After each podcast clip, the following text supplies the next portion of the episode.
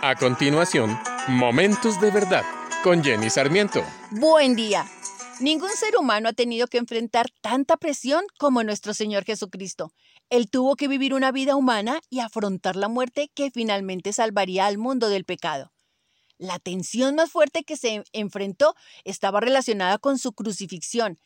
Él sabía que pronto sería arrestado, juzgado, golpeado y asesinado por los pecados de todo el mundo, sabía que estaba a punto de experimentar algunas de las torturas físicas más fuertes que eran comunes en el primer siglo.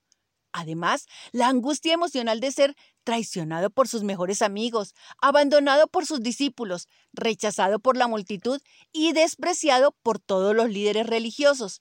Incluso, más allá de eso, al ser juzgado como el peor pecador de toda la historia, Jesús enfrentaría la justa ira y el recto juicio de Dios su Padre. Antes de su arresto, Jesús había ido a un lugar llamado Getsemaní en el Monte de los Olivos.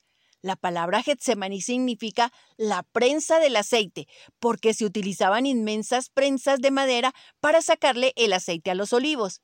De la misma manera, Jesús se enfrentó a la intensa presión de su futura crucifixión. Pero, ¿Cómo enfrentó Jesús tal nivel de presión, tensión y estrés?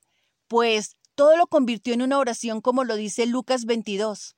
Saliendo Jesús, se encaminó como de costumbre hacia el monte de los olivos, y los discípulos también lo siguieron. Cuando llegó al lugar les dijo, Oren para que no entren en tentación.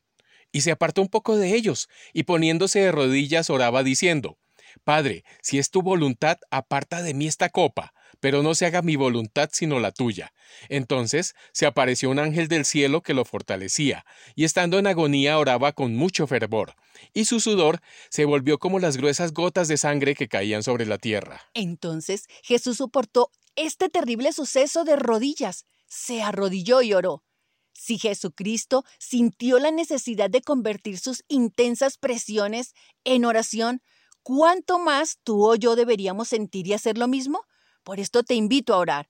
Padre Dios, tú que conoces todas mis necesidades y mis angustias, te pido que si es tu deseo, pasa de mí esta copa, pero que no se haga mi voluntad, sino la tuya. Oro en el nombre de Jesús. Amén. Acabas de escuchar Momentos de Verdad, una palabra de vida para tu espíritu.